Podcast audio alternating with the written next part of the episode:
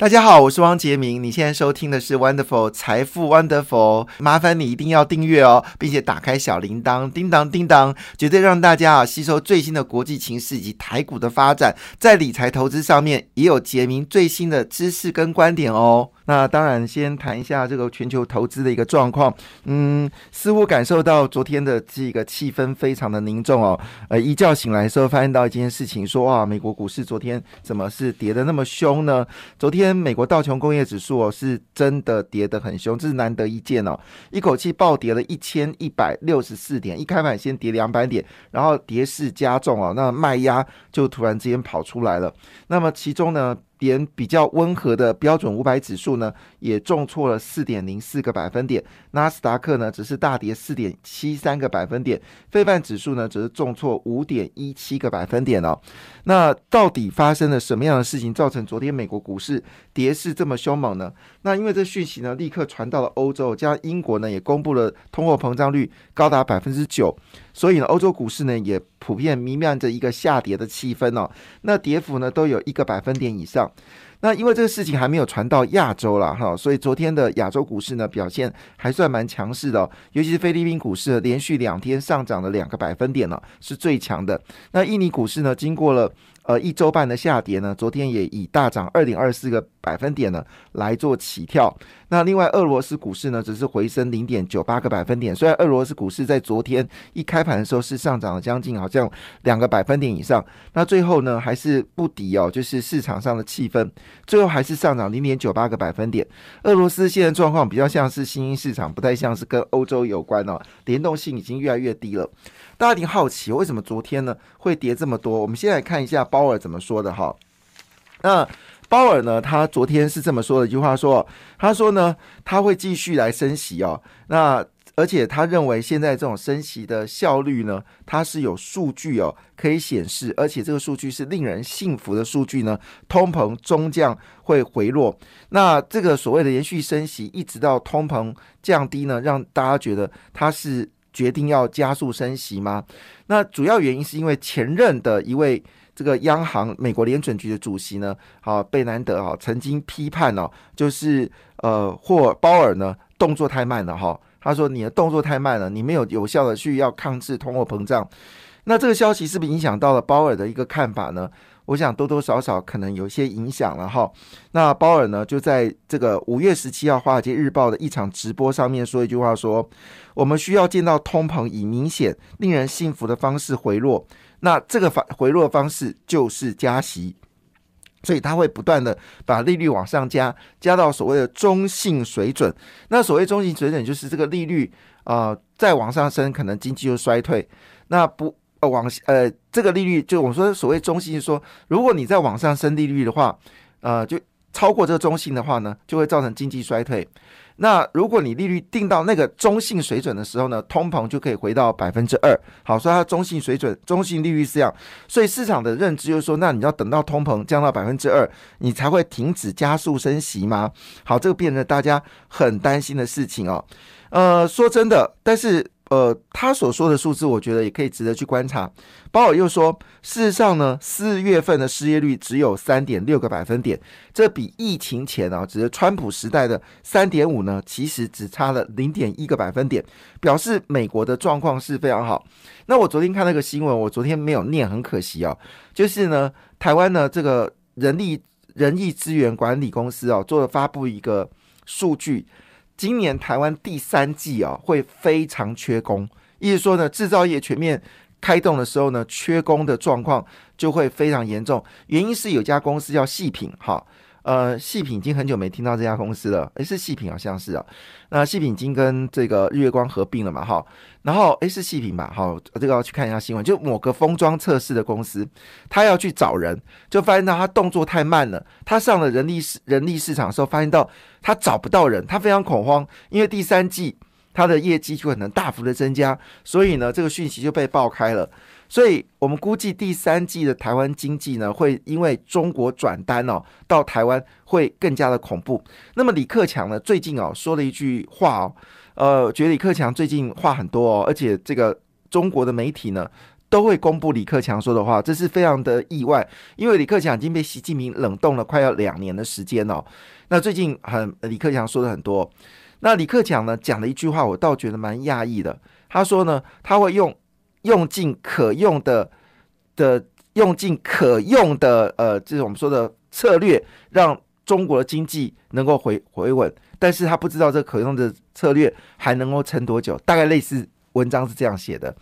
这让我们觉得事情是是不是在对习近平开枪？就是习近平就像是一个固执的小顽童，虽然他年纪很大了，就像一个固执的小顽童，他就是执意做他想做的事情，他也不管说这个事情做下去会会造成多大的影响，他非常执着，非常叛逆。我觉得这不太符合天秤座的个性吧？啊，然后呢，他就是我决定要这样干，你不要管我了，不要管我了，就像个小顽童一样，好就要往前冲。那搞得现在中国的经济确实是问题很多，而且这个问题恐怕不可逆。最近有台商啊，他就这么说，他在上海呢，基本上断粮，连朋友都不见了，断粮哦。他说他常饿肚子，买不到食物。更可怕的事情是，他的客户就消失掉了。他也不知道说疫情结束完之后，他还可以恢复正常的生活吗？回台湾吧，回台湾吧，这个中国不能待。那么欧洲呢，也开始提供警讯说。如果中国继续搞下去的话呢，只会逼迫更多的欧洲的企业呢离开中国。那现在离开中国已经是进行式嘛？那么最明显，日本的企业，好，接着韩国的企业，好，都陆续的开始撤出这个中国。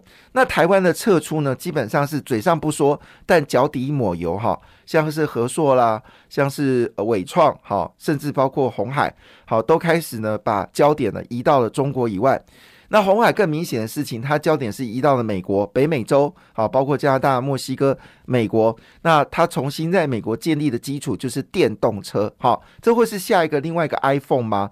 好，这个是一个非常重要的一个讯息。而且呢，红海为了要启动它的这个大汽车计划，好，现在不要。讲红海，你不要想到郭台铭了，这跟郭台铭没关。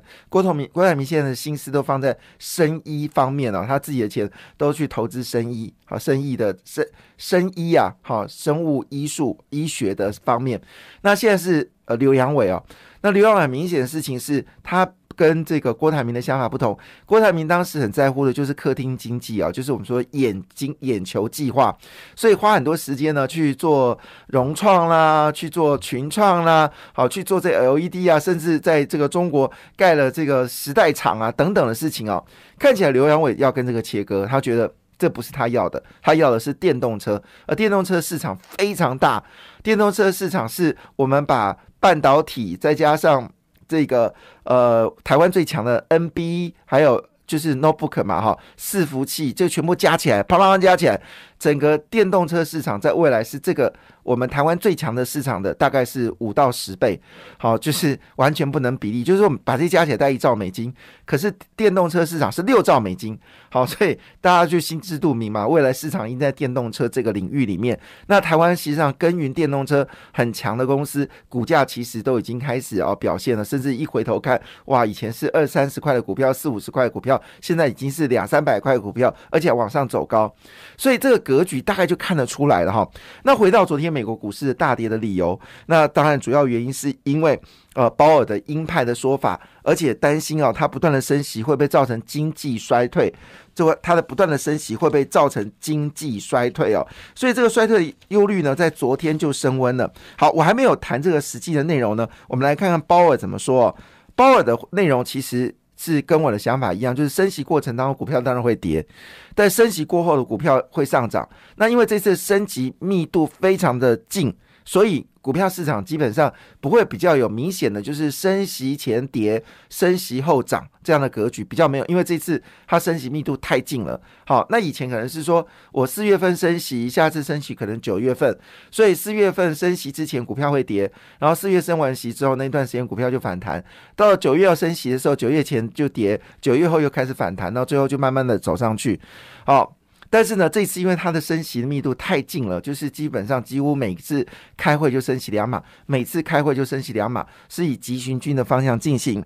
好，那当然就有记者问他说，最近美国股市这样的暴跌哦，那么跌的幅度已经超过了十六个、十七个百分点了。那十年期指标率已经逼近到百分之三，他就问鲍尔的看法啊，因为股票跌那么凶嘛。好，鲍尔的回答倒蛮有趣的哈。一般我不知道，如果这个问题问杨金荣，杨金荣不知道会不会同样的方式回答。好，这个回答蛮有趣的。好，他说金融市场的反应呢，显示投资人明白了联准会的讯息，我们会喜欢按照。预期来运作，就是说我会告诉大家我会怎么升息，你就知道我怎么升息。我不会像格林斯潘一样，就是语带含糊啊，要升不升啊，讲了半天听不懂在说什么。好，但是呢，这个鲍尔会说不，我跟你讲，我就是每次升两码，消息是非常确认的哈，也不要去挑挑战我的想法，一直到这个通膨降到百分之二。